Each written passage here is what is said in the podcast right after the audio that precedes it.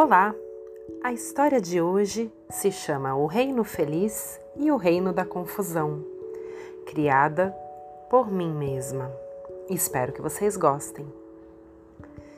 Era uma vez um reino feliz, e como todo reino, era governado por um rei.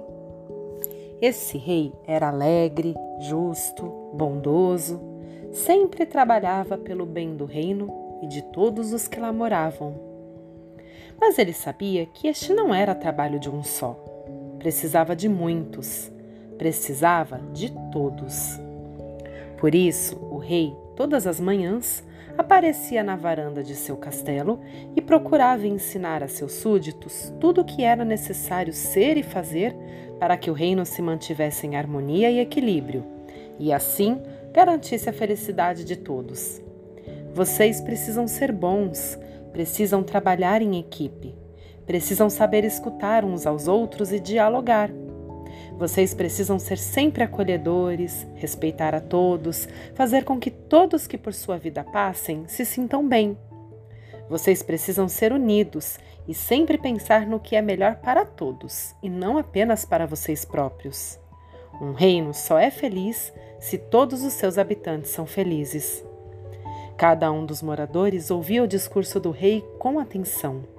E ao fim, todos os dias, eles repetiam todos juntos: Porque fazer o bem faz bem.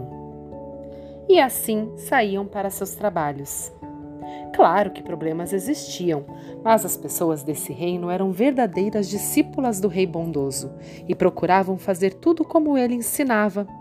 Dialogavam para resolver seus conflitos, ajudavam a quem precisava, pensavam e faziam tudo para o bem comum. E o reino ia se desenvolvendo com habitantes saudáveis e felizes. Tudo corria bem. O primo do rei alegre, o rei divertido, governava o reino vizinho. No reino vizinho, porém, as coisas eram um pouco diferentes. E engraçado porque o rei também era bondoso, justo e alegre. Mas lá reinava confusão. Era um caos, uma bagunça. Os serviços não funcionavam bem. Ninguém tinha seus direitos garantidos. Tudo virou do avesso. E olha que o rei todos os dias tentava falar como do reino feliz e ensinar aos seus súditos. O que acontecia então? Acontecia que seus habitantes não eram bons discípulos, não colocavam em prática o que aprendiam de seu rei.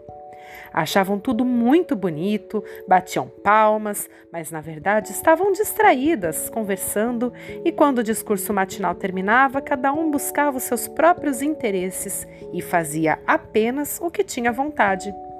Conclusão: o reino foi se desenvolvendo triste, bagunçado e passou a ser chamado de Reino da Confusão. As pessoas que lá moravam nem percebiam, estavam já acostumadas a viver daquela forma. E o rei, que era divertido, foi perdendo a vontade de sorrir. Decidiu então passar umas férias com seu primo no Reino Feliz. Chegando lá, nossa, que diferença! Viu como bons discípulos podem ajudar na construção de um mundo melhor. E teve uma ideia. Percebeu que seus súditos precisavam viver essa experiência, de ver como colocar em prática o que se aprende de bom e o que é necessário para que todos sejam felizes. E bolou um plano. Combinou com o rei alegre de enviar 10 pessoas por semana para o reino feliz. Cada habitante que retornava tinha aprendido a lição e começou a fazer a sua parte. Logo, o reino todo foi contagiado pela alegria de fazer o bem e de fazer bem todas as coisas, e a confusão foi sumindo. As coisas começaram a se organizar e todos começaram a se sentir felizes pela primeira vez.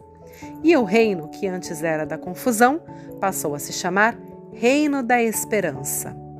Agora, ao fim de cada discurso matinal, o povo se reunia e dizia: Não basta escutar e se emocionar, é preciso colocar em prática o que se aprende. Sem atitude do bem, não se constrói a felicidade. Ao trabalho, minha gente. Fim.